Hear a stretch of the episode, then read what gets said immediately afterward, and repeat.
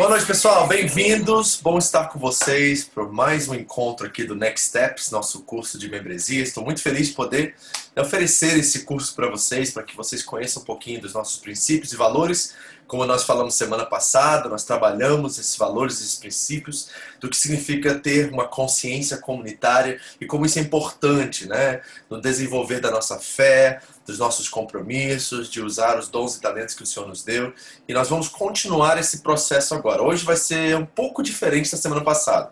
Nós tivemos mais um recurso teológico, teórico semana passada, vimos na palavra de Deus o significado de sermos a igreja do Senhor Jesus aqui na terra. E hoje nós queremos contar para você a nossa história a começar pela história da igreja nos Estados Unidos, como se iniciou, e o pastor Marcelo vai estar aqui conversando com vocês. Vamos ter um vídeo inicial de mais ou menos 13 a 15 minutos contando a história de como a igreja se iniciou nos Estados Unidos, né, o ministério que o Senhor né, pela graça dele, lhe deu, e nós vamos conhecer um pouquinho da história do início da igreja, da Home Church, que naquele início era a comunidade evangélica Vida Abundante, e você vai ouvir dele mesmo acerca desses, desse início e de tudo isso que aconteceu no início. Depois você vai ouvir a minha história da pastora Andréia, de como nós chegamos aqui no Japão, e aí no finalzinho você vai ter uma oportunidade de fazer comentários, as suas perguntas e conhecer um pouquinho mais da igreja a qual você se não pertence ainda, deseja pertencer, está orando por isso, está buscando né, conhecer e se integrar e ser um conosco. Então esse é o nosso cronograma dessa noite. Vamos começar com esse vídeo, depois nós vamos para a nossa história aqui no Japão e aí deixamos para você fazer as perguntas no final. Hoje nós vamos deixar todas as perguntas para o final, tá? Para que você possa é, ver tudo que está acontecendo e participar juntamente conosco. Vamos orar para a gente começar? Agradecer a Deus por essa oportunidade, em nome de Jesus. Pai querido, muito obrigado. Obrigado por estarmos aqui, obrigado por essa reunião, obrigado pela oportunidade de nos conhecermos melhor, Deus. E também de saber, de fato, quem é esta igreja conhecida como Home International Church. Nós queremos, é, através dessa representação local da igreja mística, da igreja universal do Senhor Jesus, nós queremos conhecê-la, queremos conhecer o início, queremos conhecer os processos que passaram, queremos conhecer a graça de Deus que está sobre ela e a tua vontade sendo cumprida através dela aqui nesta nação e em todas as nações a qual o Senhor nos deu o privilégio, a honra de ministrar, Deus. Obrigado, Senhor. Fale com os meus irmãos nessa noite e crie ainda mais essa noção, esse discernimento acerca do que é a igreja, do que significa estar nesta igreja local e que eles possam assim, Deus, conosco participar, é, arregaçar as mangas e servir ao Senhor Jesus e aos irmãos é, dentro, dentro daquilo que o Senhor já nos deu, para que possamos realmente ser um sinal histórico do reino de Deus aqui no Japão, aqui neste momento da nossa história. Muito obrigado, fala conosco nessa noite, em nome de Jesus. Amém. Amém, queridos? Bom, vamos assistir esse vídeo então, mais ou menos uns 13 minutos, o pastor Marcelo é, mostrando para vocês o início da igreja, contando para vocês como foi esse começo, e logo depois eu volto e vou contar a minha história, a história da minha família aqui no Japão, para que vocês nos conheçam, e aí vou deixar aberto para você no final fazer suas perguntas. Perfeito? Esse é o nosso cronograma dessa noite. Assim seja. Vamos lá?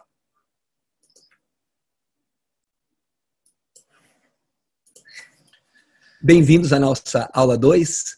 É, eu queria hoje conversar um pouquinho com você sobre a história da igreja. Eu vou falar aqui agora por um tempo mais é, mais longo aqui sobre o nosso uh, esboço. Você já recebeu hoje. Eu vou abrir aqui, eu vou pôr na tela para que você me acompanhe onde eu estou.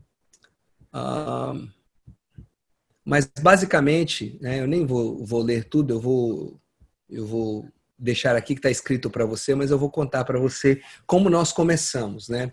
A, a, a, Home Church eu expliquei a semana passada, quero é, reexplicar para você. Ela é, originalmente foi a Comunidade Evangélica Vida Abundante, conhecida como SEVA, essa, essa sigla aí que, que nós é, é, recebemos.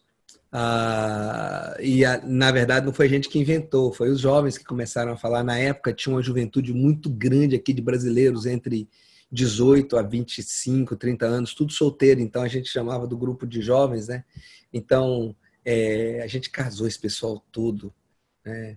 Ah, enfim, foi, foi, foi fantástico. Hoje, muitas famílias que estão na igreja dessa época, eles começaram a usar a sigla, né? CEVA, CEVA, e ficou. Nós nascemos em 1996, começou dentro da minha casa.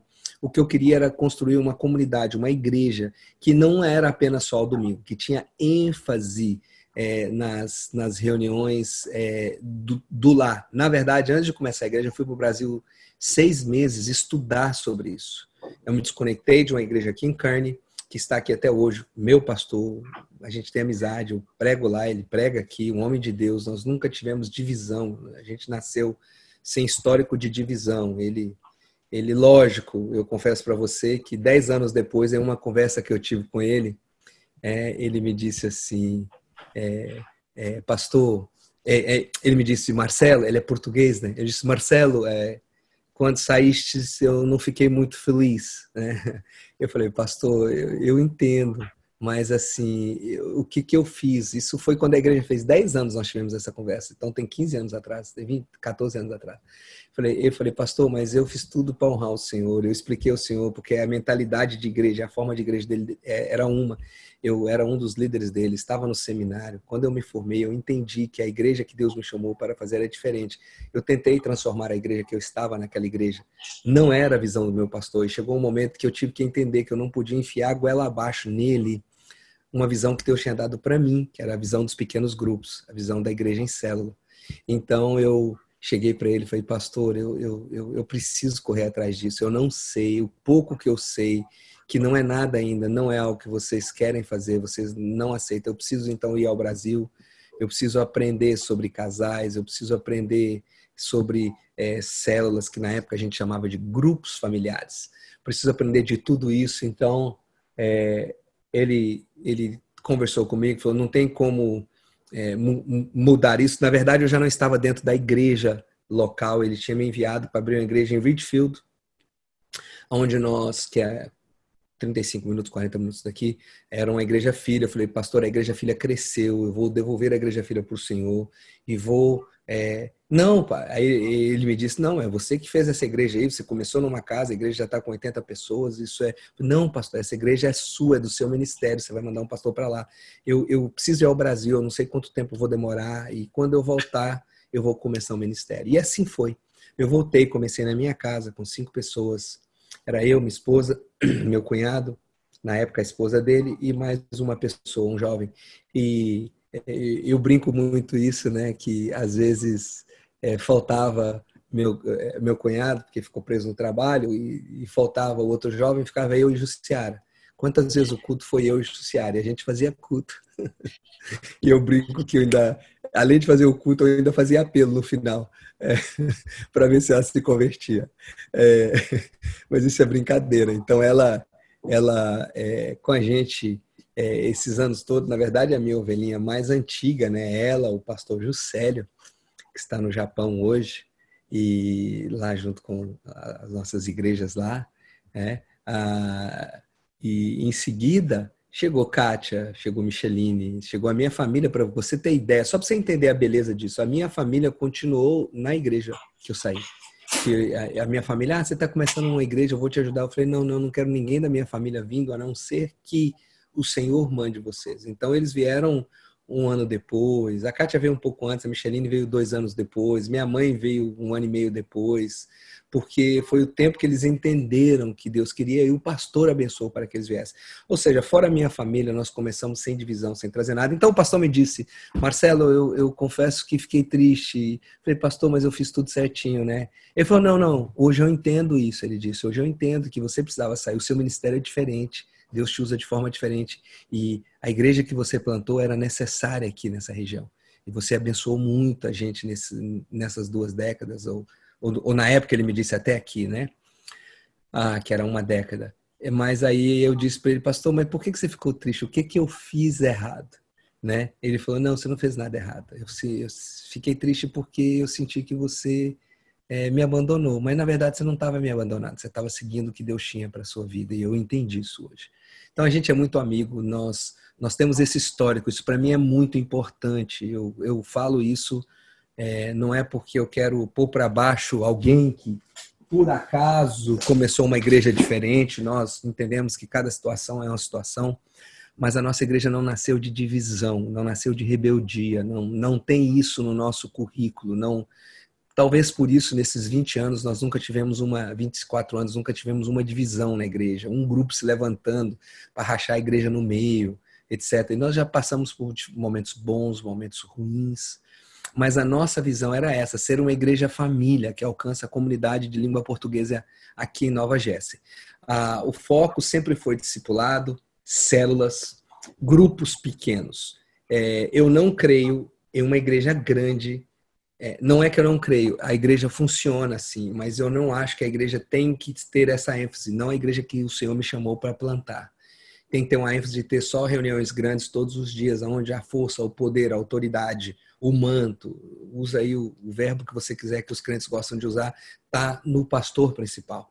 Onde o pastor principal e a equipe é o super time, né? É, são aquelas pessoas que, que, que, que, que, que, fazem tudo, se eles não estão presentes, a glória de Deus nem aparece, nada de, de, de Deus se move. Eu não creio nisso.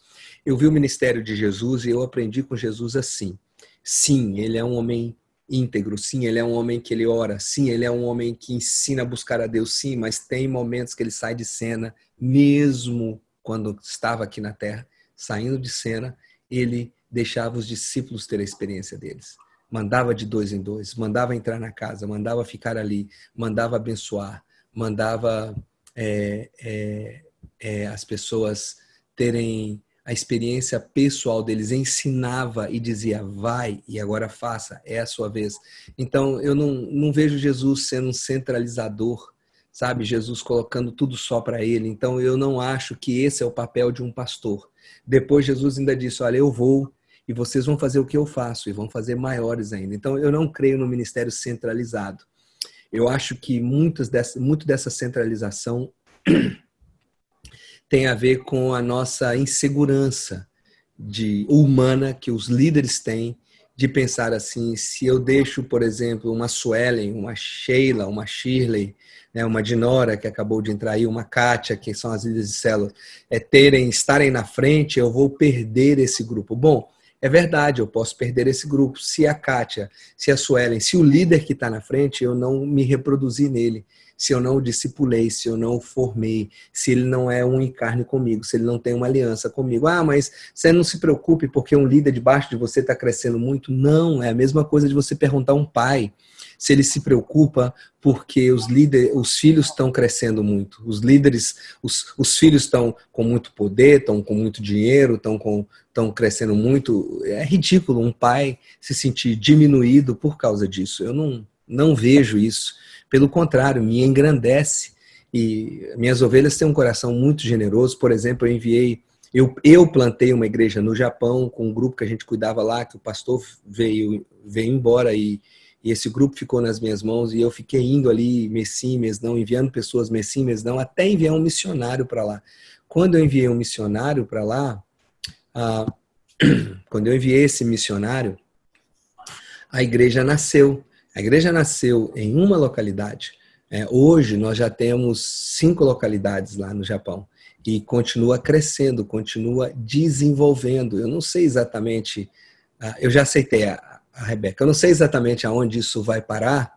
Desculpa que veio o chat aqui me pedindo para aceitar a Rebeca, eu já aceitei, tá, pessoal? Eu não sei aonde isso vai parar no Japão, mas todo ano eu chego no Japão para batizar e, e e conhecer pessoas que eu nunca vi antes, eu não sei nem quem é.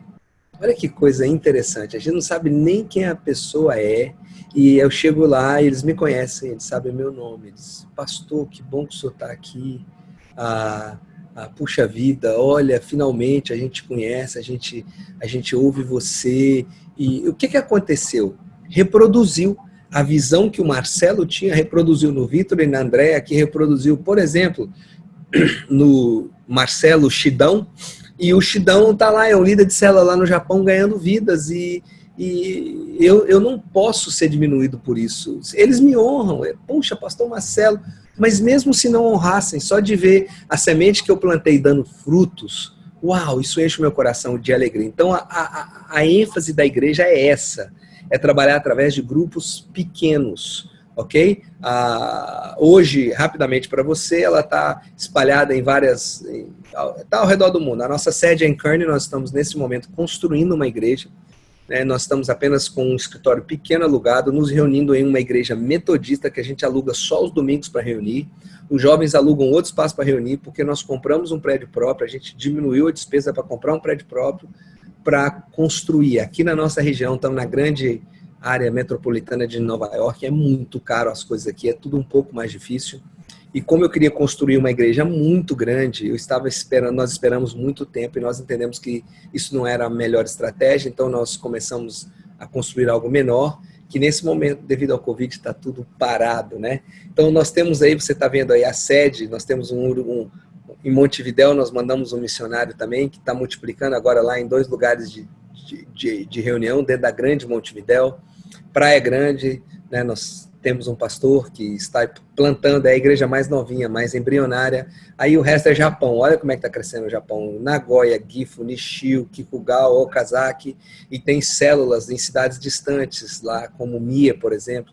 É Tóquio, que está devagarzinho avançando e crescendo. Né? Então a gente quer dar uma introdução para você de quem é a nossa família e do que é a, o que é uma família espiritual, é, a nossa origem, para que você entenda é, e, e, e, alguns ministérios que a igreja tem para você entender como é apaixonado. De novo, eu digo, fazer isso presencialmente a gente sabe, fazer isso na internet vai ser um baita de um desafio. Você vai ver muitos ministérios aqui hoje que você fala assim, mas isso tem em. Sim, tem em carne, continua crescendo, cada é, ano é elaborado novas áreas, a igreja está vivendo um tempo muito rico de crescimento, né? Mas a, a por que, que nós precisamos de uma família espiritual? Você que estava desegrejado, você que estava distante de Deus, você que está chegando agora na igreja, já estava reunindo com a gente antes disso. Por que, que a gente tem que ter uma igreja para chamar de minha? Né? Uma igreja para chamar de nossa? É importante demais a gente ter uma família espiritual. E a igreja local é a nossa família espiritual. Nesse tempo de Covid, isso se amplia. Né? A igreja é uma família espiritual e muitas vezes ela não está na sua localidade, mas a gente está podendo te afetar, está podendo te alcançar, está podendo trabalhar com você mesmo distante. E a igreja não está presa dentro das quatro paredes, é, nem dentro de uma região geográfica. Essa é uma, a maior bênção que eu, como pastor, recebi do Covid-19. Eu vou ter que agradecer o resto da vida ao Covid-19 isso, por ter me aberto os olhos, que eu não estou limitado a uma, a uma área geográfica. Ah, eu, eu não preciso preparar anos e anos um missionário para enviar. Eu posso, é, pela internet, alcançar pessoas que já estão lá e, de repente, trabalhar com eles e transformá-los em missionários para alcançar quem está ao redor deles. Mas a comunidade, ela é, são três coisas que é importante a igreja local. Primeiro é comunidade, a gente se reúne, se encoraja uns aos outros, ah, é muito bom isso. É, eu vou, eu vou, eu vou deixar os versículos bíblicos. Alguns eu vou ler aqui, outros eu vou deixar aí para vocês estudarem, ok? Ah, é muito bom a gente se encorajar, a gente estar tá junto, abençoar uns aos outros. É justamente isso que diz Hebreus. A gente, a gente é, é a comunhão dos santos, né? A Tessalonicenses fala enchei-vos do Espírito, falando entre vós, de coração cantando, louvando ao Senhor, com salmos, hinos cânticos espirituais, Paulo diz. Né? Essa é a forma da gente ser cheio do Espírito, a comunidade, Olá. ela nos abençoa, ela nos, nos, faz a gente crescer em encorajamento, a gente abençoa um ao outro. É, é, a outra coisa que acontece é o Cheguei. ministério. É muito importante isso na igreja local. A fé é encorajada pelo ouvir a palavra de Deus. Atos 2,42 fala que eles iam pregando a palavra, eles iam convivendo entre eles e, e, e, e havia graça, o povo ia chegando, o povo ia, porque é, a gente tem uma comunidade e a gente é, exerce o ministério que Deus nos deu, que é o ministério de levar a palavra, escuta, é cheio, leva e a gente vai alcançando as pessoas ao redor. Isso é importante. Na verdade, da vida cristã. Deus não chamou ninguém para ficar engordando só, ou só ouvindo, só ouvindo, nunca dando. Deus quer que você seja abençoado para abençoar. E por último, a igreja traz a questão da família. A igreja local é uma família, você não está só. Sabe que o relacionamento dos grupos pequenos, das células, é muito fundamental da igreja. Por quê? Porque diz isso aqui, ó, é, Tiago 5,16. Confessem os seus pecados uns aos outros e orem uns pelos outros para que sejam curados. A Bíblia nos ensina a confessar pecado a Deus para ser perdoado mas confessar uns aos outros para ser curado. E quando diz confessar uns aos outros, nós não estamos falando no contexto católico romano de confissão. Ó, vem aí, vai, vira para lá, fica de lado aí, fica de costas. Eu vou te contar, mas isso aqui é uma confissão. Vou te contar um pecado, no final você fala, tá absolvido, né? É, hora aí 10 Pai Nosso, você tá absolvido. Não, não é esse o contexto bíblico. O contexto bíblico é o seguinte: é chegar para alguém e dizer assim, puxa, eu preciso de ajuda, olha, eu estou sendo tentado nessa área. Olha, eu estou com um problema nessa área. Então a, a igreja local nos dá isso, é família, é família, é, é, é um irmão chegar para o outro e falar, cara, eu estou com um problema nisso, me ajuda, sabe? É, é a gente compartilhar uh, uns com os outros é, a riqueza, a beleza daquilo que Deus tem para nós. É, e ao mesmo tempo as nossas carências, as nossas necessidades, os nossos erros, os nossos fracassos, pedir ajuda, pedir é, é, solução, pedir que a pessoa ore conosco. Gente, isso é precioso demais. A gente chegar para um irmão em Cristo e falar, cara, eu estou precisando de ajuda, estou tendo não estou aguentando mais lá em casa, ou estou pensando em me divorciar, ou estou pensando em chutar o balde. E aí ora comigo, cara, e a gente rasgar o coração uns com os outros, e a gente ter esse relacionamento de bênção. Isso é família, a família faz isso, né? Então a nossa missão como igreja é ser uma família que alcança todas as pessoas e faz discípulos de Cristo. É uma família que alcança as pessoas e faz delas discípulos de Cristo. Essa é a nossa missão. Uma família que alcança as pessoas e a de discípulos de Cristo. Aqui resumida a missão da igreja, tá? É, é, é, é, nisso que a gente anda. Agora, a, a, a Home Church, eu queria, é, quando a gente fez essa, essa apostila aqui, eu acabei, o ano passado, eu até deveria ter corrigido, mas eu nem corrigi, mas eu queria que vocês corrigissem isso aqui, que a Home Church é multicultural e multigeracional, na verdade, é, o multicultural aqui a gente quis dizer na questão de etnias, né? São várias etnias, mas na verdade a gente é multiétnico. É multiétnico, é uma igreja misturada, mas é uma igreja uma cultura só, que é a cultura do reino, né? Então, a, independente se a gente é mais tradicional, outros mais pentecostais, outros mais liberais, outros gostam de viver a Bíblia ao pé da letra assim, assim, é, não interessa. A gente pode ter visões diferentes, mas a gente tem uma cultura só bíblica. A igreja tem uma visão, a igreja tem uma cultura, em cima dessa cultura a gente trabalha, que é a cultura do reino de Deus. E aí a gente pode pegar, por exemplo, Mateus 5 e dizer essa é a base da nossa cultura. Se você quer estudar, que é o Sermão da Montanha. Né? É o que a gente deve fazer, como a gente deve conduzir. Jesus ali diz claramente isso. Então é uma igreja multiétnica, ela é multigeracional e ela é, é, é monocultural no sentido de cultura do reino de Deus. Né? A cultura da igreja tem que ser a cultura do reino de Deus.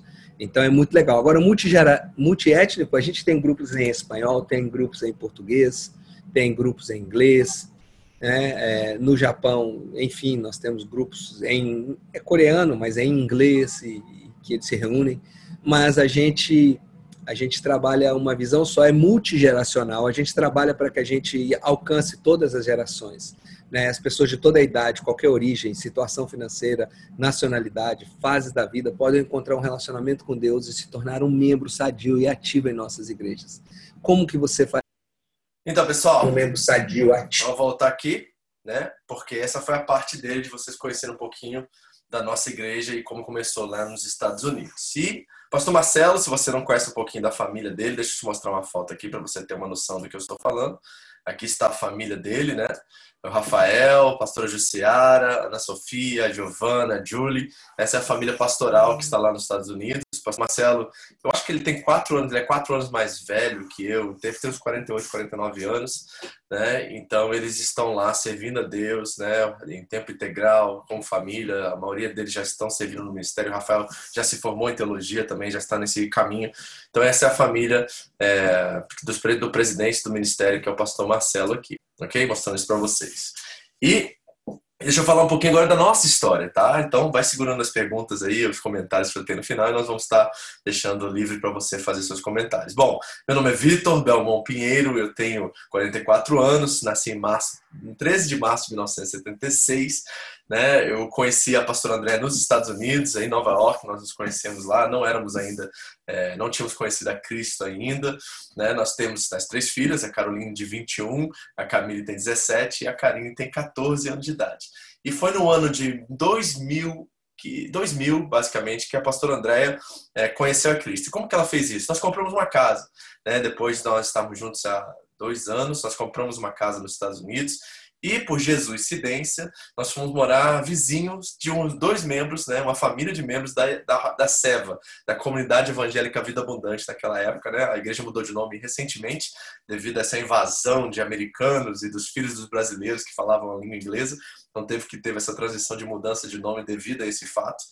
E nós, é, a pastora conheceu através de uma célula, de um pequeno grupo que havia na casa da vizinha. E depois de seis meses, sete meses, eles conseguiram me levar para um futebol. E nesse futebol tinha uma armadilha antes do futebol, que era uma célula que eles montaram lá, somente para me levar para a igreja. E eu, por ser fominha de futebol, gostava muito, acabei caindo é, na armadilha deles e a célula começou ali. E eu nunca mais deixei de ir naquela célula depois que eu frequentei a primeira, né? E nosso processo de conhecer Cristo, de transformação, de mudança, aconteceu muito rápido. Em pouco tempo, em menos de seis meses ou três meses, a pastora já tinha a própria célula na, casa, na nossa casa. Né? Eu também, depois, seis meses depois, eu também já tive a minha. Já fui chamado para estar perto do pastor Marcelo, na liderança da igreja. Depois de um ano e meio, mais ou menos, que eu comecei a viajar para alguns lugares para pregar a palavra. Né? Foi muito rápido a nossa transição é, e o nosso tempo de cumprir o nosso chamado. E mais ou menos no ano, cinco anos depois, no ano de 2006, eu trabalhava numa companhia que era uma farmácia é, comercial que servia asilos e essa farmácia tinha uma área chamada de hospice. O hospice nos Estados Unidos é um departamento nessa área que trabalha somente com pessoas que têm o diagnóstico terminal de seis meses, três meses de vida. E a nossa companhia firma entrava e assumia toda a questão burocrática, espiritual. Eu tinha rabinos, padres, pastores no, no, no staff e eles assumiam todas essas questões para que a família pudesse ter tempo integral com o paciente, com a pessoa enquanto eles estavam nesse estágio terminal. Então eu trabalhava na área administrativa, era supervisor, ganhava muito bem, nós já tínhamos nossa casa própria, estávamos vivendo uma vida muito bem é, financeiramente, também como família, estávamos muito bem estabelecidos nos Estados Unidos. Eu lembro muito bem de que o dono dessa companhia, eu conhecia, porque eu trabalhei num clube de golfe mais ou menos 15 anos, né, enquanto eu estava no período de escola, e ele me chamou para trabalhar com ele. Eu sabia o estilo de vida dele, o que ele fazia, como ele gastava o dinheiro. Eu lembro que um projeto surgiu lá no meu departamento de recuperar 2 milhões de dólares de uma transação entre a companhia e o governo. E eu assumi esse projeto e num período curto nós conseguimos recuperar todo esse dinheiro, esses 2 milhões de dólares. Eu lembro que eles fizeram uma festa para comemorar isso, com honrarias e tudo mais. E naquele dia eu já estava servindo a Deus, já estava viajando, ministrando, já tinha vários homens debaixo da minha liderança, já tinha várias células trabalhando debaixo da nossa liderança, pastor André também, mais de 50, 60 pessoas debaixo da nossa liderança. E eu lembro que eu fiz uma oração a Deus, sabendo a, né, como seria usado aquele dinheiro, como seria é, trabalhado. E eu fiz uma oração naquele dia e comecei um jejum de duas semanas que eu gostaria de trabalhar em tempo integral, integral no ministério. A Home Church, que era a Seva naquela época, já tinha mais ou menos mil pessoas, 800 a mil pessoas no ministério, na igreja, quer dizer. E aí eu comecei, já tinha alguns pastores no staff, e eu pedi a Deus assim, Senhor, eu queria muito sair daqui e trabalhar em tempo integral. Não falei com ninguém, era uma coisa pessoal entre eu e Deus. Eu lembro que exatamente duas semanas depois dessa oração, desse jejum que eu comecei, eu gostaria de trabalhar em tempo integral no ministério. O pastor Marcelo me liga e diz que a igreja acabou de adquirir um acampamento né? E ele disse assim, Vitor, você trabalha nessa área de administração, você gostaria de vir ser o diretor desse acampamento, trabalhar para o acampamento, mudar para o estado de Nova York, era mais ou menos duas horas ali de Nova Jersey, onde a igreja sede está, né? E você mudaria com sua família, você assumiria, assumiria o acampamento, seria diretor, só que tem um, um porém, esse acampamento estava caindo aos pedaços, ele não tinha nenhuma agenda, nenhum tipo de, de compromisso com outras igrejas, era um local de retiro, então eu teria que fazer todo o marketing, teria que fazer toda a construção física mesmo. Eu, gente, nunca peguei no martelo na minha vida, né? Sempre fui um rapaz de escritório de trabalhar com a cabeça e não com a força. E eu teria que ser diretor do acampamento, cuidar da reforma do acampamento, do marketing do acampamento, eu assumiria completamente o acampamento. E sendo que eu já estava orando há duas semanas, eu senti que era de Deus isso. Liguei para André, nós tínhamos é, acabado de construir. Eu não sei se vocês sabem mais ou menos como é que funciona uma casa nos Estados Unidos, mas a casa nos Estados Unidos, uma casa normal, tem mais ou menos quatro andares. Então ela tem o porão, que é alugado, é um, é um apartamento, uma suíte de dois quartos. Ela tem um andar principal com três quartos, segundo andar com três quartos e tem um sótão ainda que ainda tem uma suíte no, né, uma, uma suíte no, no, último andar. Toda a nossa casa fica tudo alugada, a gente mora no primeiro e aluga. Só que eu tinha desalugado o, o porão e construí uma suíte para nós, para mim e para pastor André. É, tinha uma hidromassagem, tinha uma uma televisão gigante lá, uma suíte, né, um armário daqueles que as mulheres veem nos filmes que entra, né, a roupa tá pendurada, você entra um quarto, né, a gente estava muito bem de vida financeiramente lá. Então a gente, eu construí esse armário e tinha quatro meses. Eu estreiei aquela banheira, acho que a hidromassagem uma vez só eu usei. Né? E tinha quatro meses quando o pastor Marcelo fez esse convite. O problema é que esse acampamento estava caindo aos pedaços. Eu ia morar num quarto, nós cinco, né, com as meninas, num quarto, porque não tinha lugar para a gente morar também, tinha que entrar numa aquelas cabines, aquelas coisas de acampamento.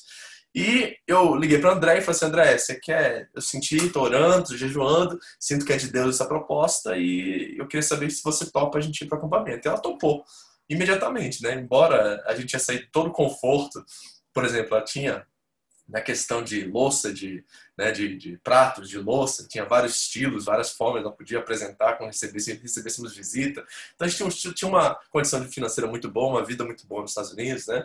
E a gente decidiu é, ir para o acampamento. Saímos de lá, é, de Nova Jersey, fomos para o acampamento, morar numa casa velha. Eu lembro que tinha um carpete azul todo mofado.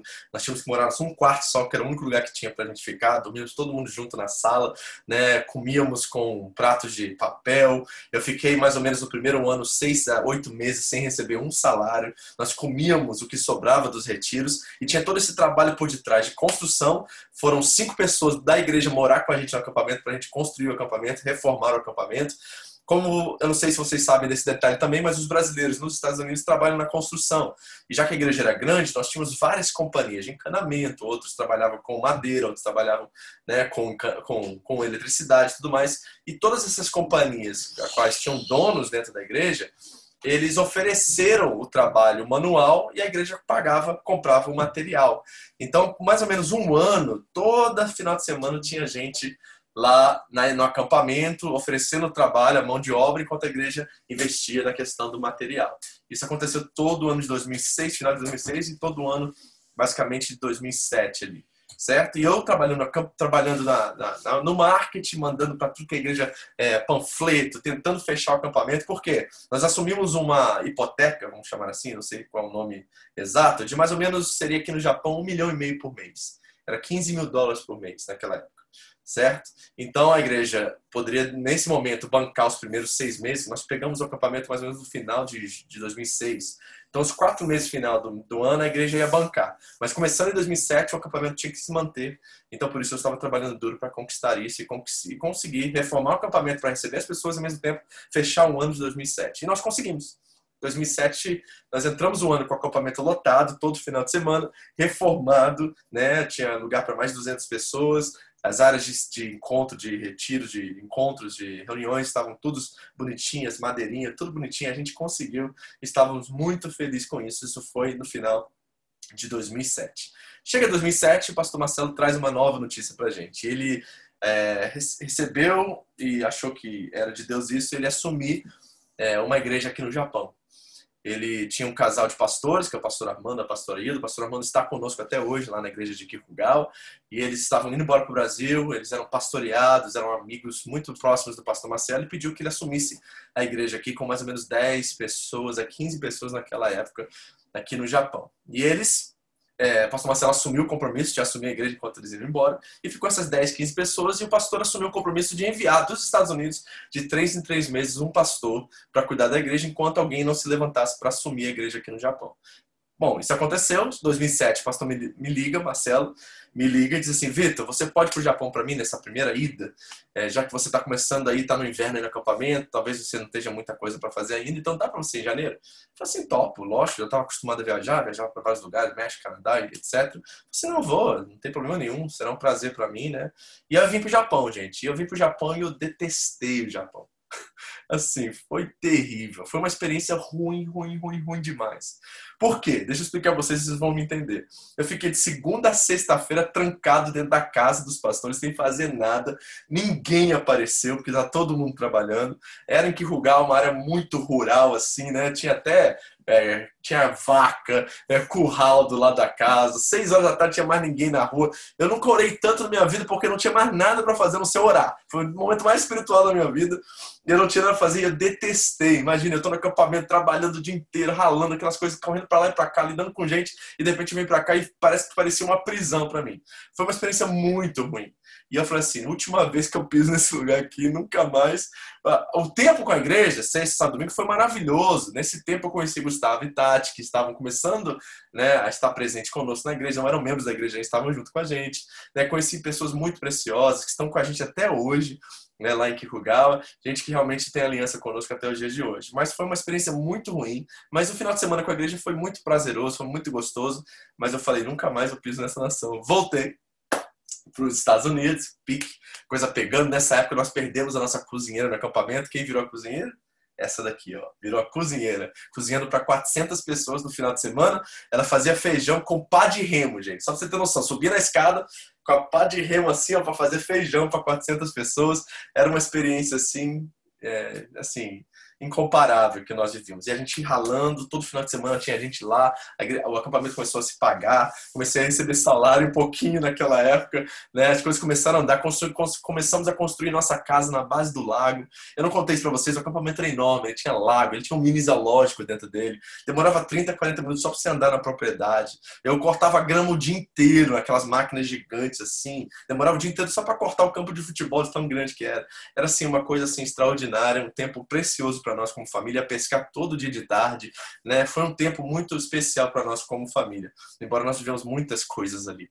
Então, é, 2007, a gente ralando, as coisas acontecendo, e o pastor Marcelo tinha feito esse compromisso de vir em três em três meses. Então, em março, vinha o próximo pastor, um casal de pastores muito jovens da nossa igreja lá, com um filho recém-nascido, e ele me ligou e falou, Vitor, como é que foi a sua experiência no Japão? Eu falei assim, não vou queimar o filme, né, o cara? Vai que o cara quer ir pro Japão e ficar lá. Eu falei assim, nossa, cara, a igreja é uma benção, eu só contei o lado positivo da experiência. Eu falei assim, ó, a igreja é uma benção, o pessoal lá é joia, você vai gostar. E olha, mano, você é jovem, você vai começar agora o seu ministério, vai ser a igreja ideal para você. Eu enchi a bola da igreja. Falei assim, nossa, é um lugar para você. O Japão é, é de Deus para você. Vai lá que você vai gostar e tem certeza que Deus vai tocar seu coração para você ir pro Japão e virar pastor no Japão.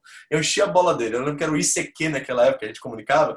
E eu falava para ele assim, olha que legal. E ele me ligou no meio de um evento, de um culto que, que era lá, e ele estava animadíssimo. A igreja feliz com ele, todo mundo apaixonado com ele. Ele é apaixonado com a igreja, ele era músico. ele já começou a mexer no som da igreja. Tava tudo organizado até ele voltar para casa, falar com a esposa que Deus tinha falado com ele para ir para o Japão e a esposa falou assim: "Não vou de jeito nenhum, nem se você me amarrar, eu vou para o Japão". A esposa dele jogou um balde de água fria nele e também as esperanças do pastor Marcelo de todos nós foram por água abaixo. Ninguém ainda queria vir para o Japão. Tudo bem. Isso foi em março. Chegou em maio, feriado de maio, né? Todo mundo conhece. O pastor Marcelo ia vir com a família dele toda. E aí aconteceu que ele não pôde vir, teve que ir para o Brasil, teve uma situação lá que ele teve que ir. E ele me liga. Fala assim, Vitor, você pode ir para o Japão de novo? Aí eu tentei de tudo que é desculpa, gente. Eu quero de qualquer coisa para falar que eu não queria vir. Falei assim, não, não dá, pastor, o acampamento tá bombando aqui. Ele falou assim, olha só na sua agenda lá do acampamento, vê se você tem esse final de semana livre. E aí, gente, tinha aquele final de semana livre, né? Falei assim, pastor, mas olha, não dá, André tá aqui sozinho com as crianças, são três crianças. Eu comecei a botar um monte de empecilho. E ele, ele falou assim, não, vida, de dar um jeito. Se, se você... Aí eu falei assim para ele, né, a cartada que eu dei assim, ó. E o André acho que falou isso também, né? Se você conseguir alguém para ficar com as crianças aqui em Nova York, no acampamento, a, gente vai junto, eu e ela. Mas eu não vou sozinho. Eu falei para ele, sozinho eu não vou nunca mais, porque eu não quero ficar uma semana preso num quarto sem ter ninguém para conversar. Se André for comigo, eu vou. Mas a cartada é, André não vai poder ir. Quem vai vir para o acampamento cuidar dos nossos filhos? Ninguém. Mas aconteceu que conseguiram alguém, né? Que era, na verdade, a avó é, de uma das, do nosso vizinho lá, onde que André né, conheceu a Cristo, eu também, e ela decidiu vir para o acampamento ficar com nossas filhas, ela era tipo uma avó para nossas filhas, ela veio para o acampamento e alguém cuidou do, dos, dos netinhos dela lá e acabou que deu certo. E aí, em maio de 2007, nós estávamos aqui no Japão, eu e André. E aí, nós, de novo, né, fomos para casa dos pastores, ficamos lá, tentamos ir sair às vezes durante o dia lá, não tinha nem lugar para ir.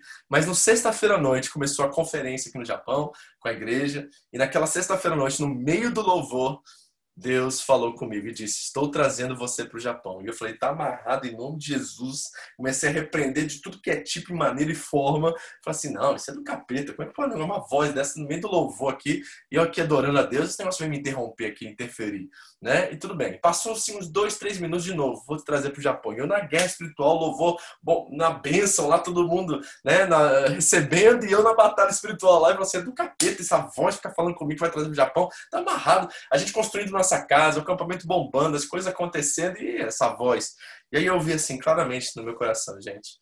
Eu vou trazer você para cá, Vitor, e vou provar para você de quatro formas. As próximas quatro datas do acampamento vão cancelar. Isso vai ser um sinal que eu estou trazendo você para o Japão. Quando ele falou isso, quando eu vi essa voz, eu descansei. Eu falei assim: ah, é do diabo mesmo. Como é que o diabo vai tirar, cancelar as datas do acampamento, nos dar um prejuízo financeiro que talvez irrecuperável para nós, que a igreja não tinha mais condições de bancar, para trazer para o Japão? Aí eu falei assim: nah, agora já sei que foi o diabo mesmo, interferência aqui no meio do louvor, tá amarrado, tá repreendido. E eu voltei para fazer a conferência, passamos o final de semana com a igreja, foi maravilhoso, né? Voltamos para casa. E antes de voltar para casa, eu recebi um telefonema, mas foi no Japão, né? Foi aqui, né? Que eu recebi o, convite. Foi que a gente não tinha nem chegado ainda, né? É, eu estava em Tóquio, eu recebi uma ligação de um pastor português lá no Canadá me chamando para ir ministrar na igreja dele, né? Eu e André, eu ia ministrar para os homens, ela ia ministrar para as mulheres. E era durante a semana, nós estávamos voltando e falou assim, Vitor, aproveita que você está voltando do Japão, pega seus filhos, vem passar um, uns dias aqui com a gente, depois eu te dou um hotel em frente às cataratas do Niagara Falls, lá que chama, né? Aí você tem um tempo com a sua família, você recupera da sua viagem, vem aqui, tá com a gente. Eu falei com o André, vamos, vamos. Eu pegava o carro, era oito horas de carro até o Canadá, onde a gente morava, então a gente foi e fomos para o Canadá, né? Lá no Canadá aconteceu algo muito interessante. Agora é sua parte, por favor. Já? Já. Eu estou resumindo bastante aqui, que é longa a história. Boa noite, gente. Então, já que hoje é para contar um pouco nossa história, eu vou tentar resumir a minha parte para não prender vocês, porque eu sei que todos têm que acordar amanhã cedo. Mas o que a primeira coisa que aconteceu é que nós não entendemos no momento, mas depois que a gente foi juntar, né, o quebra-cabeça e que nós fomos entendendo, né, o mover de Deus. E aí quando a gente estava ali ministrando, eu para as mulheres e ele para os homens, quando terminou minha ministração, é uma igreja bem antiga, tinha mais senhores de idade, senhoras, né, e tal. Era uma igreja portuguesa. E aí a gente terminei e, como de costume, fui, me ajoelhei, fui agradecer a Deus por aquela oportunidade, por aquele momento e tal. Aí, de repente, eu sinto alguém tocando nas minhas costas e outro tocando nos meus pés. E começa a orar. E aí uma delas começa a profetizar que eis que te levarei para uma terra distante e te coloco um manto novo e você irá para um, um lugar distante e vai começar um novo tempo na sua vida e eu vou estar te sustentando, guardando, cuidando de você. Amém. Beleza? Amém. Recebi a palavra e tal, oramos e ficou por isso mesmo, né? Aí o Vitor terminou lá a ministração, a gente encontrou, que era um, um, tipo um local de conferência, tinha várias salas, aí a gente encontrou, eu tomar café e ficou por isso mesmo. Não falei nada para ele, porque para mim, na verdade, era confirmação do que eu já estava vivendo, porque a gente saiu da nossa casa e foi para montanha, no meio do mato, né? Viver ali, saímos da terra distante, saímos da cidade fomos para a terra distante, né? Porque pra, só para ter ideia, para a gente ir no mercado, a gente tinha que dirigir um bom tempo, né? Então não tinha nada. Então, para mim, era meio que assim, me trouxe uma paz no coração, porque era confirmação de Deus para a gente ter ido para o acampamento. E ficou por isso mesmo. Ela falou nada comigo, ficou quieta e tocou. E eu também não falei nada com ela lá da sexta-feira antes no Japão, porque pra mim era o diabo. Não, não, não, tinha nada a ver com Deus aquilo lá. Falou que ia cancelar o acampamento, cancelar as datas do acampamento e me levar pro Japão. Fiquei quieto. Então nós dois estamos descansados, achando que a promessa já tinha se cumprido. Eu era ataque espiritual e o outro era promessa se cumprida. Tudo bem. É, chegou no, no dia de ir para as cataratas lá, o dia de folga que o pastor pagou um hotel pra gente lá, pra gente ficar lá. Eu tô andando lá em frente às cataratas, o telefone liga. É um pastor que tinha duas locações, as próximas duas locações do acampamento, me ligando dizendo assim, Vitor, olha, vou ter que cancelar essas próximas duas datas, aconteceu uma emergência aqui na igreja, eu não vou poder nem ir com a minha liderança, então vou perder o depósito, eu sei, mas não tenho o que fazer, vou ter que cancelar as próximas duas datas do acampamento. Naquela hora nem caiu a ficha para mim, falei assim, é normal, isso acontece, já aconteceu outras vezes, então toca a vida, vamos embora. Chegamos em casa, na hora que eu estou estacionando o carro em casa, uma pastorinha que tinha um aluguel na terceira data, de mais ou menos 30 pessoas, me liga e fala assim: Vitor, é, eu não vou poder nem ir eu sozinha para orar dessa vez, vou ter que cancelar essa terceira data do acampamento, lá é terceira, né? Vou ter que cancelar, porque infelizmente aconteceu uma emergência aqui de última hora, nem eu vou poder ir sozinha lá para poder é, suprir pelo menos o depósito que eu dei para você, então fique com o depósito, não se preocupe, mas estou cancelando a data. Quando cancelou a terceira data, deu um gelo. Aí eu pirei. Aí eu fiquei assim, não, que não é possível que Deus me levando pro Japão, cara. Não, não, não, não, cabe na minha cabeça um negócio desse. Eu fiquei muito preocupado. Ao ponto que eu cheguei em casa correndo, liguei pro pastor Marcelo e contei para ele que havia acontecido um novo aqui no Japão. Eu falei, pastor, se cancelar a próxima quarta data, primeiro, eu não sei o que vai fazer, o que vai acontecer, porque Deus quer me levar para o Japão. E outra, nós não vamos ter condições de pagar a mensalidade aqui do acampamento. Eu não sei nem o que pode acontecer com isso, porque a igreja local já não tinha mais fundos. Era caro isso. E quatro datas no mês era muito mais do que 15 mil dólares, né? Que a gente ia receber de, de, de recursos disso. Aí o pastor Marcelo sempre foi assim, gente. Isso é uma coisa que eu admiro nele. Ele falou assim: Vitor, se Deus está te levando para o Japão, quem sou eu para impedir isso? Se Deus quer que você vá para o Japão e está tirando você do acampamento e até tirar o acampamento da gente por algum motivo, o que, que eu posso fazer? O que, que você quer que eu faça? Cara, vamos orar e vamos esperar e ver o que, que vai acontecer com esse negócio aqui. Eu não sei o que fazer. E foi mais ou menos nesse momento, não sei se foi logo após isso, que ela me contou a experiência que ela teve né, no Canadá. Só que ela me contou já com o pé atrás, porque ela falou assim: meu Deus, não é possível que Deus me tirou do meu palácio lá em Nova Jersey, minha casa, né? Acabou de recém-construída, me trouxe para o curral, morar do jeito que a gente morava. Eu fiquei seis meses sem, sem receber salário, comíamos o que faltava do acampamento, com prato descartável o tempo todo, né? Vivendo assim, maravilhosamente como família, qualidade de vida, mas sem recurso algum, vivendo é, pela graça de Deus todos os dias. Não é possível que depois de todo esse processo que eu tive que viver aqui, Deus agora vai me levar para o Japão? Não, inconsiderável isso, não quero nem pensar nisso e tudo mais. Bom, o que aconteceu? A quarta data cancelou. E quando a quarta data cancelou, o, o dono do acampamento era um pastor. E o acordo que o pastor Marcelo havia feito com ele era um acordo verbal de pastor para pastor.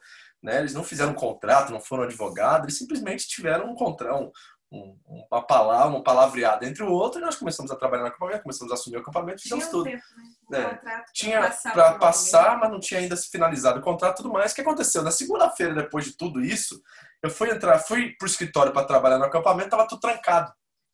Eu achei estranho, falei assim, será que eles trocaram as fechaduras aqui, não me falaram nada? Eu liguei pro pastor, que é o dono do acampamento, ele morava no acampamento do outro lado do Rio. Liguei para ele e falei assim, pastor, tá fechado aqui. Ele falou assim, é, Vitor, é, você não, infelizmente vai poder mais entrar, nós estamos tomando o acampamento de volta, porque vocês não pagaram esse mês o acampamento. Eu falei, quê? Como assim? Ele falou assim, é, nós vamos assumir o acampamento de volta, né? Nós queremos ele de volta, porque infelizmente vocês não conseguiram pagar esse mês, tá? Então nós vamos assumir tudo de volta. E colocou a gente na justiça, e a gente colocou, né, teve que colocar na justiça dessa forma, porque ele simplesmente fechou e me deu um mês para me sair do acampamento. Eu morava lá, no, já tinha mudado daquela casa ruim para uma casa um pouquinho melhor, mano. duas cabines juntadas uma com a outra, que entrava gambá o tempo todo, bicho, passarinho, né? aquela coisa loucura, né? Que a gente vivia. E ele falou assim: tem um mês para você sair daqui, então se vira. Foi basicamente isso que eu ouvi, né? E o que acontece? Nossa casa lá em Nova Jersey estava toda alugada, não tinha como voltar para casa morar com a minha mãe, minha mãe naquela época, hoje ela melhorou bastante, era aquela pessoa assim, sabe aquela tia que tem plástico no sofá? E eu com três crianças pequenininhas, derramando uma madeira, sujeira o tempo todo, não podia voltar para casa da minha mãe. De jeito nenhum. Ia dar um estresse legal na família. O que, que eu vou fazer? Eu não tenho casa para voltar, não tenho mais trabalho, né? Deus parece estar me enviando para o Japão. Eu não sei o que fazer com isso. Liguei para o pastor Marcelo e falei assim, Vitor, volta, para a New pega suas coisas, a gente bota no storage, né? Aqueles lugares de guardar coisa lá. Vamos botar suas coisas no storage. Vem para cá, mora no sótão da minha casa. Pastor Marcelo tinha um sótão lá que era uma cama de casal com o teto baixo, que eu bati a cabeça no teto o tempo todo, e nós cinco lá dentro. É isso que ele tinha para me oferecer. A única coisa que ele poderia me oferecer naquela época. E aí nós decidimos voltar, pegamos todas essas coisas, as malas das crianças com as roupas, com tudo mais, ficava no carro e a gente dormia. E eu falei para André, André, se eu ficar aqui, nós cinco nessa cama aqui, nesse quarto aqui o dia inteiro, não vai dar certo esse negócio. Vou pro Japão. Vamos ver, até que Deus coloque no seu coração essa decisão, eu preciso trabalhar, preciso fazer alguma coisa. Então eu tomei a decisão de vir pro Japão.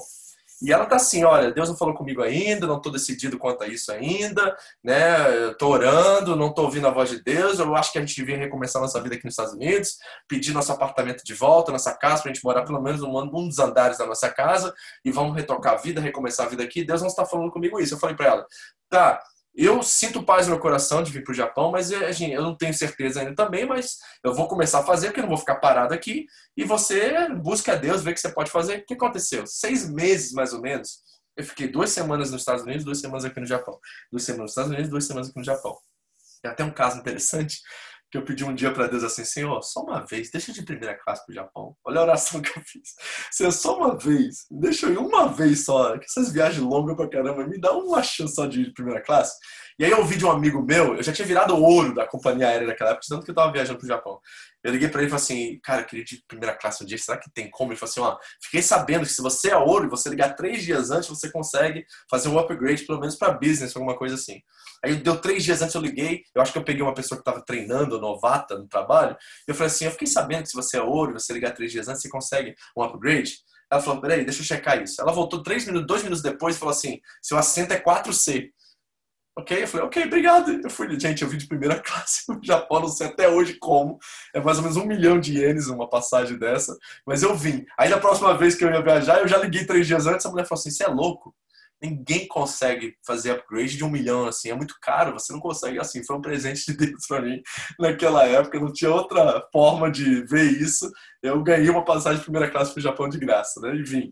Mas o que aconteceu? Eu comecei a vir, a igreja começou a crescer de uma forma assim é, incrível realmente, estava crescendo muito aqui, as coisas acontecendo aqui, ela ainda irredutível quanto havia no Japão, Deus ainda não tinha falado do coração dela. E é o seguinte, ela ficou com as três crianças, tendo que rematricular as crianças na escola, recomeçar o processo, roupa no carro, vivendo de favor na casa do pastor Marcelo, em casa do pastor lá nos Estados Unidos, sempre tem gente, sempre tem pessoas, outros pastores vindo de outros, de outros países para ministrar, fazer as coisas. Teve vezes que ela teve que sair da casa do pastor Marcelo, ir para casa da minha mãe, porque tinha pastores para receber na casa dele, voltar para lá depois, ela começou a, trabalhar, ajudar lá, porque ela se sentia mal de viver de favor lá, então virou faxineira, virou cozinheira, ajudava a arrumar as coisas. Chegou um momento que a André pirou, ela estressou, ela quase deu um piripá. Quer contar essa parte? Tô falando demais. Vai. Conta que você já tá no esquema. No embalo? Bom, um dia ela simplesmente estava saindo de casa para levar a Carol. Não, não sei os detalhes, vai rápido Tá vindo levar as crianças para a escola e depois que eu deixei elas, na verdade acho que é, acho que era só a Carol e a Camille. Aí deixei elas na escola, a Karine pequenininha, se eu não me engano, deve ter ficado na casa de alguém, porque eu estava sozinha. Deve ter ficado lá na casa da pastora, alguma coisa.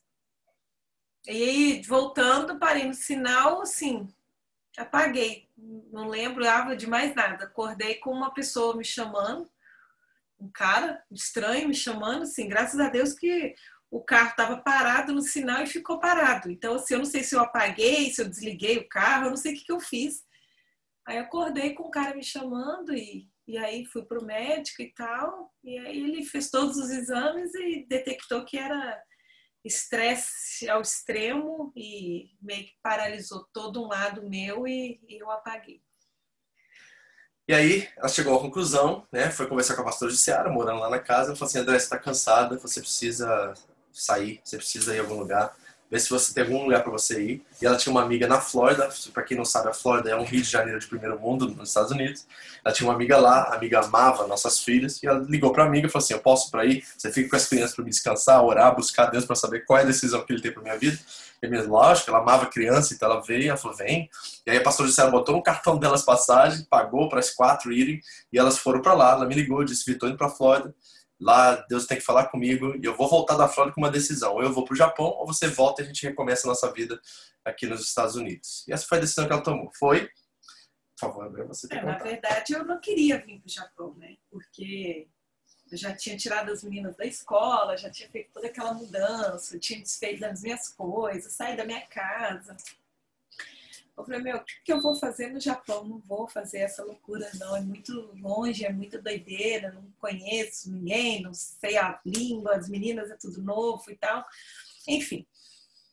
Mas, de qualquer forma, fui orar, porque o Vitor estava vindo e de 15, 15 dias, e eu cansada, e a gente precisava tomar uma postura, porque é, se veio para o Japão, a gente poderia ter, deixar a casa alugada da mesma forma, se não vem para o Japão, a gente precisaria dar um prazo para o povo sair da nossa casa.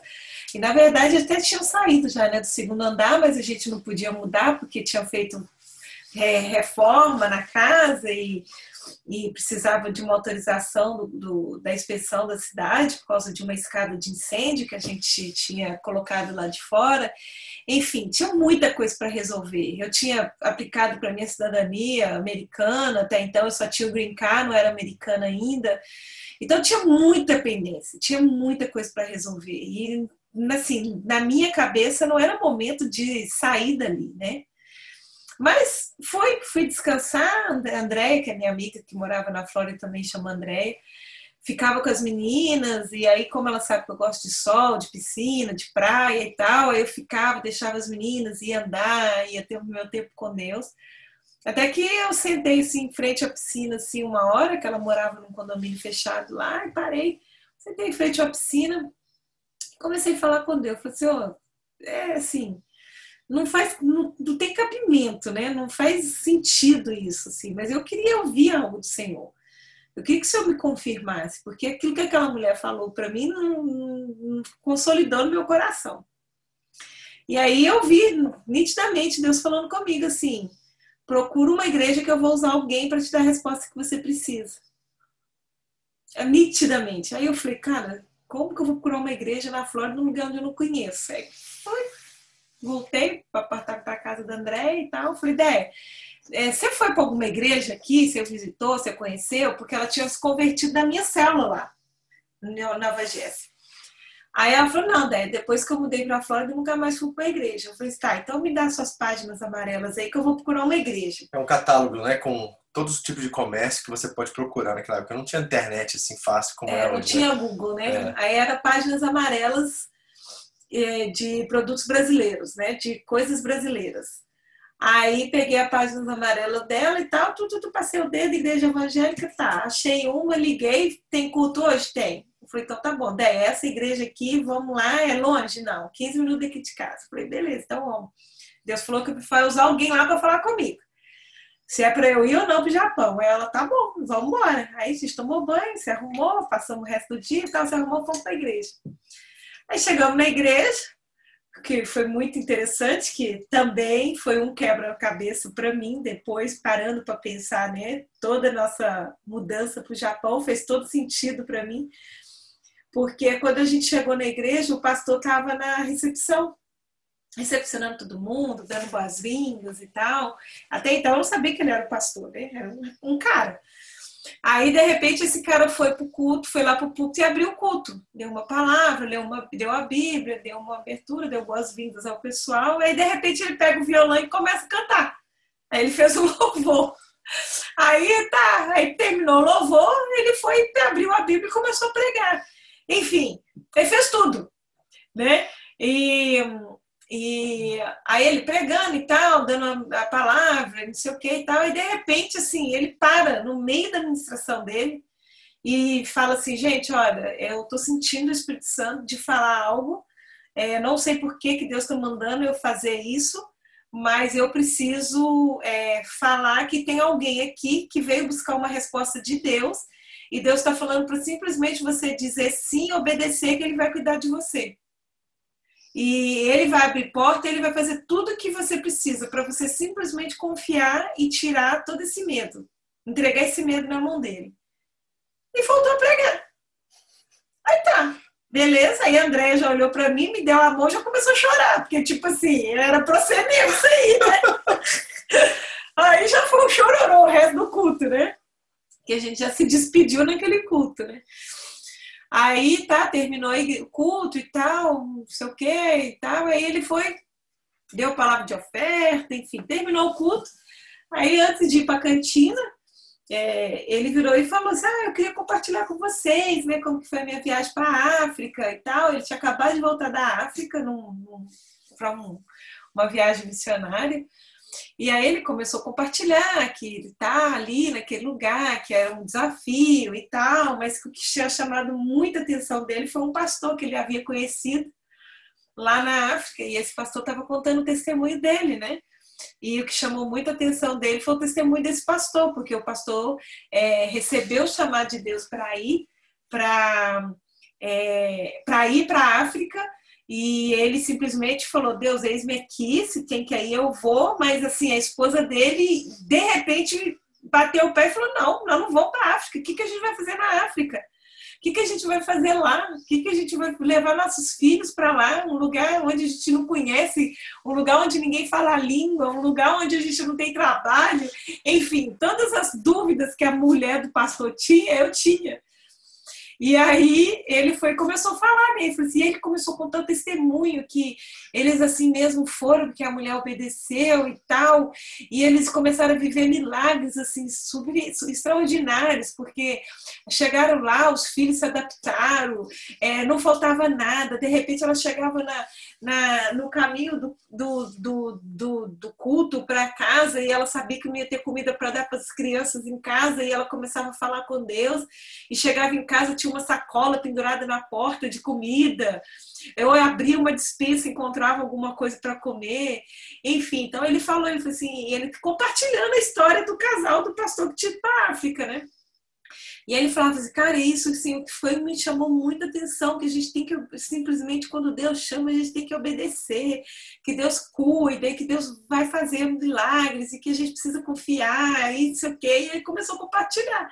E para mim foi tudo assim, tudo foi encaixando nas respostas que eu fui buscar, né, neste culto, né? E aí, na hora, assim, eu senti paz no coração. Eu falei, cara, então eu preciso voltar para o Jersey e organizar a vida para a gente poder ir embora, né? Uhum. Aí cheguei em casa, na casa da Andréia, no caso, e liguei pro Vitor e falei, Vi, ó, aconteceu isso, isso e isso, e o que eu precisava ouvir, ouvi, a gente vai precisar obedecer. Então, quando você voltar do Japão, eu já vou estar com as malas prontas, vamos organizar as coisas pra gente ir. Uhum. E assim, e aí a gente começou a organizar, né? É. E, quando, e quando a gente tomar essa postura que eu cheguei em casa e tal, voltando para casa. Nossa, tem que e... falar do, da carta. Ah, é. É, isso é mais importante. O que aconteceu? Deixa eu explicar, foi mais rápido aqui. Ela contando para mim o que aconteceu no culto, eu falei para ela: você precisa voltar lá antes de ir embora para New Jersey e contar para o pastor como ele foi usado por Deus para você tomar a decisão de nós irmos como missionários para o Japão. Ele precisa saber disso, como Deus usou, como foi específico o que ele falou e como Deus usou a vida dele. Ela falou, não, não vou não, Vitor, que isso, é coisa pessoal minha. Eu falei, André, você precisa ir. Eu estava insistindo a ir lá contar para o pastor o testemunho. Ela não ia, não ia, não ia. Ela tomou a decisão, eu vou escrever uma carta e antes de eu ir embora para o aeroporto, eu passo lá, deixo na igreja e, e, pronto, é isso que eu vou fazer. E ela escreveu uma carta de quatro páginas, mais ou menos, contando detalhe por detalhe do testemunho do que o pastor tinha falado e como ela tinha tomado a decisão de ir para o Japão. Ela foi até a igreja, o pastor não estava, entregou a carta na mão da pastora, né, da esposa dele, não foi isso? Aí foi embora para casa. Chegando em casa, ela começou a organizar as coisas para a gente ir embora. Eu voltei do Japão. O que, que precisava? A inspeção passada da nossa casa. Já tinham ido três inspetores lá, não passava a inspeção de jeito nenhum. Quando André disse sim, vou para o Japão, o próximo inspetor que foi lá, ele bateu a, a campainha é, e perguntou quem é o arquiteto que vai fazer, que fez a obra. E já tinha passado três, três inspetores lá e todos eles por centímetros não aprovavam a obra. Esse cara na porta da nossa casa pegou o cartão. Quem é o arquiteto? Ela mostrou o cartão. Ele pegou papelada, carimbou, nem olhou a escada, foi embora. Tá? A carta de naturalização dela americana chegou quanto tempo depois? Você disse sim. Uns três, quatro, uma semana no máximo chegou a carta de naturalização para ela jurar a bandeira e virar americana. O visto para o Japão saiu em dez dias. Nossa, para vir para cá para o Japão. Tá? As crianças, elas fizeram uma garagem céu que a gente chama lá, venda na garagem, venderam todas as coisas dela, preparando tudo para vir o Japão, ter o dinheirinho para chegar aqui né, e gastar. Assim, as portas assim se abriram da noite por dia, assim, gente. Tudo começou a acontecer. Voltei, nosso visto saiu e viemos para o Japão. Fomos para Kikugawa, morar na casa dos pastores Armando, né, que está aí com a gente até hoje em Kikugawa. Eles estão lá, moramos naquela casa, né, nos demos muito bem com os nossos vizinhos. As meninas na escola adaptaram rapidamente, os professores levavam dever de casa, tarefa em japonês para ela em casa, deixava a Carol, que não conseguia comer o bentô japonês, comer na sala deles arroz que a André mandava bentô de casa com arroz, carne brasileira, tudo, deixavam ela comer para ela se adaptar mais rápido. Assim, pensa em ser alguém a ser abençoado ao, ao pisar nessa nação aqui, fomos nós no início. Foi uma coisa assim extraordinária que Deus fez para cuidar da gente, para estar com a gente nesse período que a gente precisou de adaptação aqui no Japão. Bom, quanto tempo depois a gente estava aqui que você recebeu o telefonema da André? Alguns meses. Alguns meses depois que nós estávamos aqui. Aqui tá, olha que coisa interessante essa história. A Andrea, amiga dela lá da Flórida, ligou para ela e falou assim: Andréia, você não sabe o que aconteceu aqui na igreja. Ela acabou ficando na igreja, né? Depois daquela experiência lá que Deus usou o pastor, ela ficou. Ela falou assim: não sabe o que aconteceu. O culto de domingo aqui foi só sobre você. Aí ela, como assim? Culto de domingo sobre mim aí na Flórida? O que, que tem a ver uma coisa com a outra? Bom, vou resumir, mas o pastor estava desistido do ministério, ele estava já abrindo mão daquela igreja local, ele já não queria mais servir a Deus, ele estava decidido, né, já ligou para a diretoria dele lá, sabe o que, que foi, estava indo embora, arrumando as coisas do escritório dele, quando ele achou pela primeira vez a carta que ela tinha escrito. Né, com quatro páginas, foi naquele momento específico e próprio, né, que, é, que ele, acho que a mulher deve ter colocado a carta na, na gaveta, né, alguma coisa assim, ele não abriu, não leu aquela carta naquele momento ele foi abrir essa carta exatamente no momento que ele estava passando por a maior desistência da vida dele, que ele estava disposto a abrir mão da igreja. E tudo que você disse lá, que, que, né, que Deus tinha chamado para ele. Que ele tinha sido usado, para ele nunca desistir do que Deus é, tinha chamado ele para fazer, porque ele tinha sido canal de Deus para falar comigo, e que eu estava muito feliz de fazer parte, dele fazer parte da minha história e tal, né? E agradeci a Deus e falei para ele, né, para ele continuar firme e deu testemunho do que ele tinha feito, né? Sido usado por Deus para falar comigo, né? E aí, por causa da carta, ele se arrependeu assim, completamente e foi pedir perdão para a igreja, né? Que ele falou, ele falou assim, gente, assim, eu estava achando que eu não estava sendo bênção para vocês, eu, não, eu, pensei que eu não estava, que eu não era usada por Deus para falar, eu estava desistindo do meu chamado, duvidando do meu chamado e por causa dessa carta o Espírito Santo fez, confirmou no meu coração de que eu não poderia abandonar vocês. E aí ele deu testemunho, pregou sobre isso, né? E aí ficou lá, não foi embora para o Brasil, sei lá para onde que ele ia embora, não. Uhum. E a André continuou na igreja dele por um bom tempo até ela voltar para New Jersey, né? Que coisa, né, gente? Que história. Então, gente, é, assim, e aí nós a gente foi, aqui. foi montando os quebra-cabeças, né? A gente foi vendo, foi, meu Deus, como que o Senhor trabalha através de uma, um sim, ou uma obediência, ou um mover, ou um, um projeto, ou um propósito, ele move várias situações, várias pessoas, vários, eh, vários momentos, né? As coisas vão se encaixando, né? Porque, tipo, a gente sai da nossa casa, abrir mão de tudo. Eu tinha uma vida muito tranquila, sim, vivia num maior conforto. Aí a gente sai para o acampamento, aí vive de papel descartável, de comer resto de que sobrava no final de semana, de viver afastado, de viver sem ninguém, né? Então, tipo assim, porque essa solidão, muitas das vezes, eu vejo que é, o, é a vida de um pastor, né? Essa solidão que a gente viveu ali no acampamento, muitas vezes é isso, né? É que às vezes a gente está rodeado de tanta gente, mas ao mesmo tempo a gente está sozinho, né? Então, enfim, a gente foi vendo que Deus foi preparando nosso coração, foi tirando as meninas de perto da avó para poder vir para longe para o Japão, entende? Então eu vi que tudo foi trabalhando a favor da gente poder vir, né? Então, você adaptar com qualquer lugar, com qualquer coisa. Assim, eu, eu entendi completamente que, que as coisas não dão alegria para nós, né? Tipo, eu podia ter tudo que eu queria, tinha a melhor casa, tinha uma massagem de quatro pessoas, escolhia o jogo de jantar, entende? Saía para jantar, tinha o que eu queria, né, nos Estados Unidos, e aí de repente a gente vai para um lugar onde a gente comia o resto, a gente não tinha coisa, sem salário, sem salário demos tudo que a gente tinha, ficou sem um ah, dinheiro é verdade. guardado. Eu entreguei todos os meus cartões para a igreja, mais de 60 mil dólares eu investi no acampamento. Tudo que dinheiro a gente nosso. tinha, assim, a gente deu para acampamento, falava, um dia a gente vai recebendo de volta, é o que a gente tem, é o que a gente vai viver mesmo. Enfim, a gente abrir mão, sabe? Assim, viver realmente na dependência de Deus sem, sem ter medo, né? Então, muitas coisas foram se encaixando, né? O cuidado da Carol na escola, as meninas aprender a falar japonês, os vizinhos japoneses amar a gente, adotar a gente como família, as meninas eram igual neto para eles, enfim. Tudo se encaixou né, através de um sim, né? A, a, casa liberou, eu virei cidadã americana, o visto saiu muito rápido. É, então tudo foi foi cooperou para nosso foi bem, cooperando, assim. né? Foi encaixando, né? Os quebra-cabeças foram sim. encaixando, né? É. E a gente conta essa história para vocês e gosta de contar isso nesse curso, e a gente contava isso pessoalmente com cada pessoa que se tornava membro da igreja, porque infelizmente nós temos um histórico no Japão, né, de muitas pessoas que estão aqui e veem o ministério pastoral como uma forma de tirar vantagem ou de enriquecer, né? Eu lembro de muito muito bem de um episódio que o pastor Marcelo veio ministrar bem no início da igreja lá em Kirugala, ele fez um apelo no final do culto e foi uns 20 pessoas. Ele, o apelo foi: alguém quer ser pastor? E aí foi 20 pessoas. A gente ficou muito surpreso com aquilo. Como pode ter 20 homens aqui que querem ser, e mulheres que querem ser pastores aqui no Japão? E aí a gente foi perguntar o primeiro, né? Falei assim, pastor, tá meio estranho esse negócio. Vamos perguntar. Uma reunião com o cara. Né? É, aí foi conversar com o primeiro, aí ele perguntou assim: você realmente crê que você tem um ministério pastoral? É isso mesmo? Você sentiu esse apelo forte?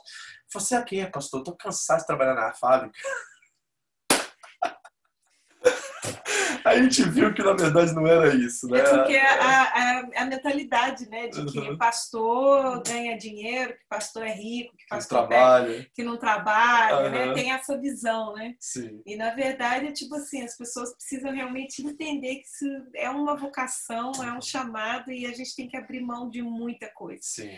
Né? E assim, e sinceramente aqui no Japão, a gente não sabe, mas a nossa realidade, não sabe das outras igrejas, mas a nossa realidade nunca sobrou dinheiro, né? Até porque a gente nem cuida dessa área, né, uhum. financeira. Isso é bom você saber, né? Que ainda não sabemos quem é dizimista, não sabemos quem dá. A gente preferiu não cuidar, a gente preferiu deixar alguém para administrar as finanças da igreja para realmente a gente não ter nenhum certo tipo de problema nessa área, por quê? Porque através dessa reunião a gente viu que existe muita questão financeira referente a pastores, né? E assim, na verdade, sim, se a gente fosse para ficar rica, a gente tinha ficado na América, né? Porque a gente precisa estar aqui no Japão. Aqui no Japão a gente passa muito aperto para falar é. para vocês a verdade. E assim, né? é interessante, teve um episódio também nosso, de uma célula que a gente fez, que eu tava com uma camisa, tá vendo essa camisa aqui da Hollister? Nos Estados Unidos, essa camisa da Hollister custa 10 dólares, gente, 15 dólares. Aqui Aqui no Japão é caro o negócio desse, 5 mil, 6 mil, certo? Mas eu tava com a camisa da Ralph Lauren, que você compra no, na Marshalls lá nos Estados Unidos, fora de época, por 10 dólares, 15 dólares, às vezes até 5 dólares você acha a blusa da Ralph Lauren. Eu tava com uma blusa dessa numa cela e de repente, e depois que acabou a cela, foi todo mundo embora, a, uma das visitantes estava lá, reclamou com a dona da casa que o pastor tava usando Ralph Lauren. E a minha camisa era mais cara que a camisa dela do Shimamura. a camisa do Shimamura dela era mais cara que a minha, entendeu? Então, assim, a gente vê que tem uma questão muito ligada ao financeiro aqui, né? Que é uma barreira, às vezes, dentro da igreja do Ministério Pastoral no Japão. Então, eu conto essa história para vocês verem que a gente não pulou de paraquedas aqui, que eu nunca sonhei com o japonês. Na verdade, nem quis vir para cá, não gostava daqui. Né? Hoje a gente ama esse lugar, a gente gosta muito do Japão. O Japão virou nossa terra. Eu lembro muito bem nesses últimos dois anos que a gente foi, teve uma transição já depois de 10 anos do Japão, estamos no décimo segundo, né? 12 anos, vai fazer 13 ano que vem, né? De realmente termos um carinho especial, gostamos muito aqui, estamos muito bem adaptados, as crianças também amam a nação. Então, assim, é, a gente nunca sonhou com o japonês, nunca tive um sonho dizendo vem para o Japão.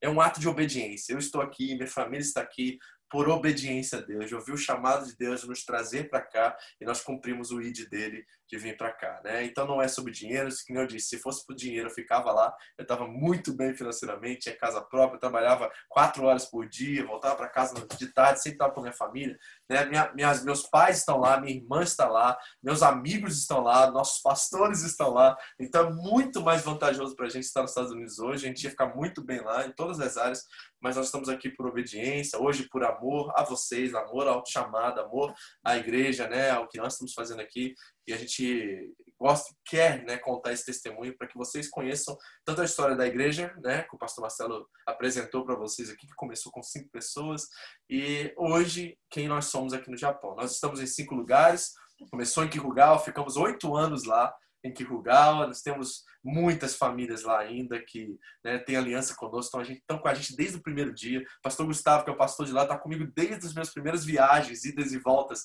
naquele período de seis meses que eu fiquei indo e vindo do Japão, e estava com a gente nesse começo. Né, e muitos outros que estão ali, famílias preciosas que têm uma aliança e caminham conosco todos esses 12 anos. Né? Estamos em Nagoya, Okazaki, né? Abrimos em, em Mi agora com o pastor César me ajudando lá, certo? Em Gifo, nós estamos lá no sábado à noite. Então Deus tem, pela sua graça, né, expandido a obra dele aqui no Japão, nos usado para esse propósito, né? E nós vimos realmente Deus cumprir aquilo que ele tinha em mente desde o início, né? E nós estamos aí, né? Deus é muito bom e tem sido bom conosco e E chegamos bem na crise, né? A Janaína colocou aí. Cheguei em 2008, gente. Bem na crise. Eu cheguei, tinha 15 homens, mais ou menos assim, três meses depois que a minha família chegou, eu tinha 15 homens desempregados dentro da igreja. Só pra você ter noção. Foi assim, 2008, em abril de 2008, eu acho que no final de 2008, começando 2009, entrou aquela crise que todo mundo conhece.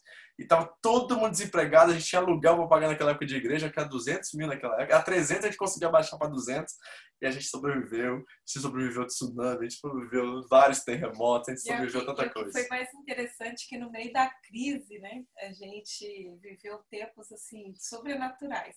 Só para você ter ideia, esse povo estava tudo desempregado, eles estavam ganhando para estudar o governo pagava para eles um salário só deles ir para a escola. E aí o dinheiro que eles ganhavam, eles juntaram, foi todo para a América com a gente. então, assim, então ninguém tinha trabalho, todo mundo ganhando salário, não tinha como gastar né? Enfim, mas a gente viveu assim, os passagens né? abaixou muito. É, os nossos planos sempre foi ir pelo menos uma vez por ano para a América, nunca deu, nunca deu, nunca deu. Enfim, mas às vezes quando dá a gente vai, mas é assim, é, é interessante porque são, são muitas situações que acontecem que eu vejo o cuidado de Deus, né? E assim, eu tomo isso, eu tomo isso como testemunho para falar com as pessoas, porque, tipo assim, ah, nós estamos vivendo em crise, e aí a gente entra em crise. Na verdade, as crises são oportunidades para a gente crescer. Então, a gente tem que abrir os nossos olhos espirituais para ver as oportunidades, né? Que a gente pode ter através daquela crise. Olha, hoje, para vocês terem ideia, hoje nós tivemos, estamos vivendo a pandemia. E seis meses de pandemia, que foi o tempo que a gente ficou dentro de casa, eu fiz um curso e estou trabalhando com o curso que eu fiz. Então, é, faz muita diferença quando a gente enxerga, é, enxerga, a crise de uma maneira diferente. Você enxerga a crise como oportunidade ou, ou você vira, vira a crise, né? Uhum. Então, tudo é, é, é, oportunidade da gente crescer, né? E, e o que é uma coisa que me chamou muita atenção e fala do quebra-cabeça para nós é realmente do, das coisas que acontecem na nossa vida hoje que às vezes a gente não está entendendo.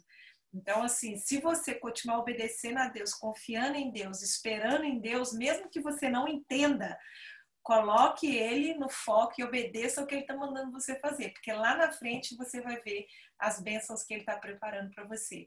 O problema é que quando a gente está passando pela situação, a gente quer entender a situação. Se você querer entender a situação, você vai atrasar de viver o propósito de Deus. Então, simplesmente confia, espera e viva o chamado que Deus tem para sua vida, independente do que você está passando, porque o que você está passando hoje, com certeza é Deus moldando seu caráter e te preparando para algo maior. É. Então a gente, eu tô indo. Quando crise acontece aqui, a gente responder uma ligação ainda antes de dormir, que amanhã eu vou acordar muito cedo. Amém. Deus abençoe e amo vocês. Bom, vamos lá, pergunta e resposta agora. Vou abrir aqui para vocês aqui. Deixa eu sair do PIN aqui. Se alguém quiser perguntar alguma coisa, falar alguma coisa, pode abrir o microfone aí, tá? Essa é a nossa história, essa é história da igreja, essa é história nossa aqui no Japão. Tem muitos detalhes nessa história. Um dia, se for tomar café com a gente, você pode perguntar, querer saber mais. Mas eu só queria que vocês soubessem a razão de nós estarmos aqui, por que nós estamos aqui, quem foi que nos colocou aqui. Não foi nossa escolha, foi Deus e por isso que a graça dele se manifesta nós queremos ser obedientes e fiéis àquilo que ele colocou em nossas mãos. E isso que nós temos tentado fazer. É muitas limitações, né, mas com o coração em Deus e esperando é, ele como dono senhor da igreja que ele faça aquilo que ele entende fazer com cada um de vocês. Amém? Alguma pergunta, algum comentário antes de terminar aqui que eu poderia responder, ajudar vocês de alguma forma? Alguém?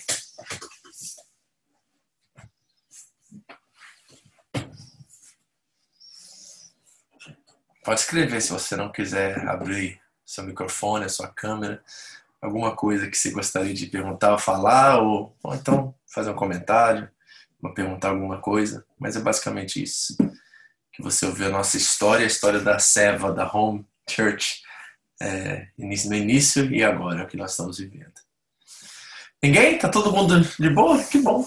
Então tá. Então vamos orar para a gente fechar essa noite. E aí, se você quiser perguntar, depois estou à disposição, tá? Se você quiser fazer isso de forma particular. Vamos orar, agradecer a Deus por essa noite.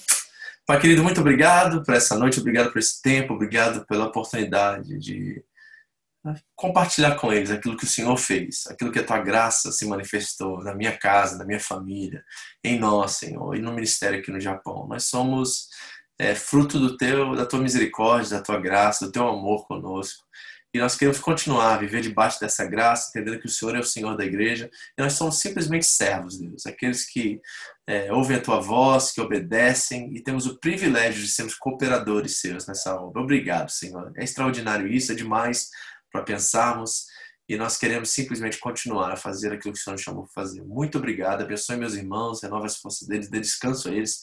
E obrigado por esse processo que eles estão vivendo através do Next Steps, de se tornarem um conosco e nos ajudarem a continuar aquilo que o Senhor começou em nossas vidas e também na vida deles. Muito obrigado nessa noite por cada um aqui, o que vão nos ouvir também após, né, no vídeo que vai ser gravado, que o Senhor possa estar também abençoando eles. Muito obrigado. Em nome de Jesus. Amém. Amém? Bom, queridos, é isso. Né? Deus abençoe vocês e estamos juntos tá? E qualquer coisa, qualquer dúvida, se você quiser, manda mensagem, nós vamos estar respondendo para vocês. Semana que vem nós continuamos. Vai ser muito legal semana que vem. Nós vamos fazer um, um teste para saber, para você saber o seu dom, o seu talento e qual área você pode servir melhor a sua igreja. Tá? É um teste profissional que a gente adquiriu e eu quero compartilhar com vocês. Então fique atento aos grupos que você vai ter que responder um questionário até, a próximo, até o nosso próximo encontro, é, o terceiro da nossa série aqui. Tá? Deus abençoe a todos. Uma boa noite, em nome de Jesus. Amém.